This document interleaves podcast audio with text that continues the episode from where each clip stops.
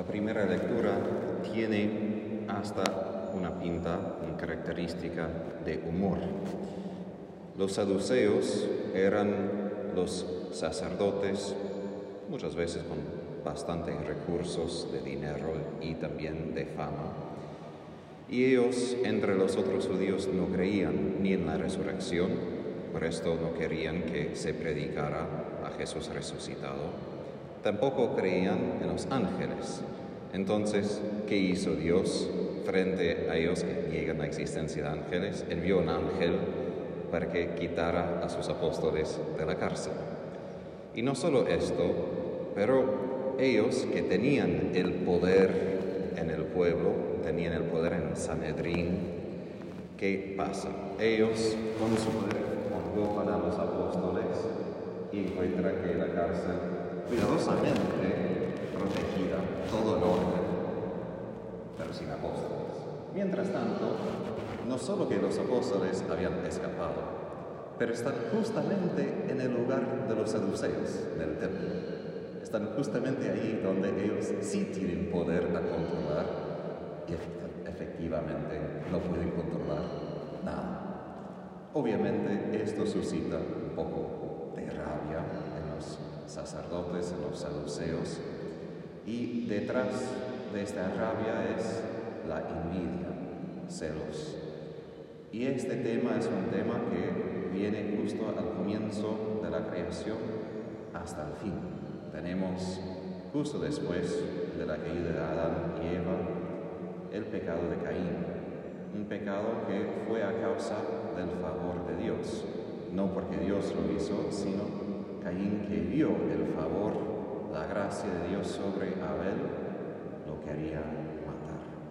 Y en el Evangelio también, hasta Poncio Pilato, pagano, se dio cuenta que los judíos habían entregado a Jesús por envidia, por celos, que él disfrutaba del favor de Dios, la capacidad de hacer milagros, y ellos no. Y sigue esto en los hechos de los apóstoles. Esto es una enfermedad capital, una enfermedad fatal para nosotros y por todos, cuando nosotros miramos a los demás pensando que disfrutan de más gracia, más favor de Dios que de nosotros.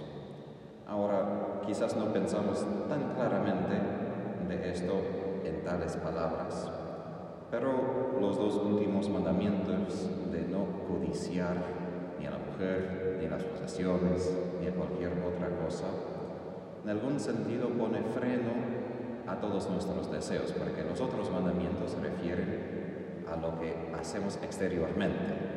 Adulterio es algo que uno hace, una acción de matar a otra persona. Pero en no codiciar, Dios apunta al corazón y en el, en el Sermón del Monte Jesús más o menos como desempaja esos dos mandamientos. No debes ni estar enojado, ni debes mirar a la otra persona con lujuria. Y esto exige nosotros que tengamos nuestra vista puesto en Dios. Que nosotros obviamente no podemos negar lo que vemos con los demás, sino en leer lo que dice el Evangelio, que Dios ha enviado a su propio Hijo que todos tengamos vida eterna, es de reconocer que el corazón de Dios, su gracia, su favor está abierto a todos. Y que cuando nosotros deseamos esta cosa, lo que tiene otra persona, es normal en el sentido psicológico porque casi siempre queremos compartir de lo que los demás tienen, pero también enseña a nosotros que muchas veces nuestros deseos tienen como raíz esa envidia, que necesito en algún sentido competir, necesito ser como los demás, necesito tener esto o salir mejor. Y que detrás de nuestros deseos es algo como no santo, no el deseo mismo, pero el fundamento de que no soy amado suficientemente, no tengo lo que quiero, lo que necesito.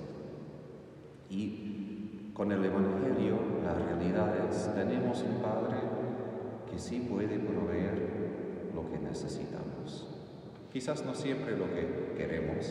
En todo momento Dios Padre no simplemente se nos da todo lo que habíamos pedido, pero es importante tener nuestra vista en Jesús crucificado, de reconocer que de ahí brota amor infinito y para mí, no simplemente para humanidad en general, pero como San Pablo dice, creo en Él quien había muerto por mí, Él quien pensó en mí y se entregó por mí.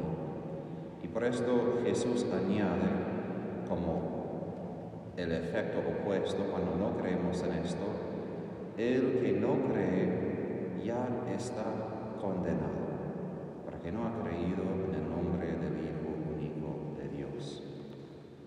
Hay personas que ministerio pastoral y también otras personas que he conocido o al menos tenido algo de contacto, y de verdad no conocer este amor, no creer este amor, es ya vivir una vida condenada, no simplemente porque Dios lo condena, sino cuando nosotros no tenemos lo más esencial de la vida, ya la vida no tiene su gozo, su alegría. Casi siempre el ejemplo son los ricos, los actores, actrices, los que pueden hacer lo que quieran, pero que tienen muchas enfermedades psicológicas y no simplemente porque tienen problemas de niñez. Son síntomas de que tienen un vacío profundo en su vida. Un vacío, muchas veces yo creo que no tienen este amor vivo en su corazón. Entonces, por nosotros el desafío es creer y no simplemente creer como de la mente, porque es fácil como dato, sino justamente en esos momentos cuando el corazón se muere, porque no tengo esto, la vida va mal, o esto no está bien, o porque esta otra persona puede tener eso. Ahí, cuando el corazón se va por el otro lado, ahí es mirar al crucifijo. Y esto personalmente me ha costado a mí, porque yo como sacerdote puedo predicar miles de veces que Dios me ama, Dios ama a todos, al fin de cuentas puedo volver a mi pieza y no siento nada. Y después digo, ok, Jesús, desde toda mi vida, mi juventud, y he tenido otra cosa que y salí de colegio a hacer otra cosa, solamente he estado en ese camino. ¿Y cómo puede ser que no siento amor cuando veo los demás?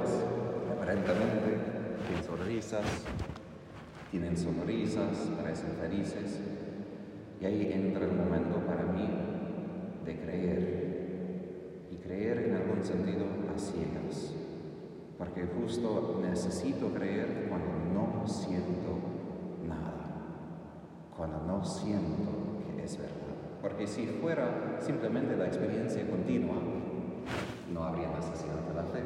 Y por eso el cielo, cuando los santos ven su amor, siempre experimentan su amor, ellos no tienen fe, porque es tan obvio, es tan parte de su experiencia como el mármol que puedo tocar que no necesito fe para saber que aquí es algo duro. Lo veo, lo siento. Pero mientras que nosotros vivimos en este mundo, es importante creer justamente en esos momentos.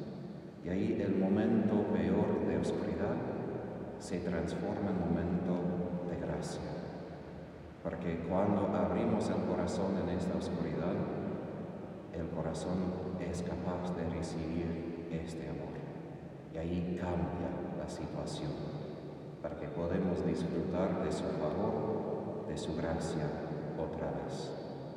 Pedimos de Dios la gracia de siempre creer que Él provea desde antemano ese don de la fe justo cuando estamos en prueba y en para que perseveremos hacia el cielo cuando experimentemos para siempre su favor, su gracia y su misericordia.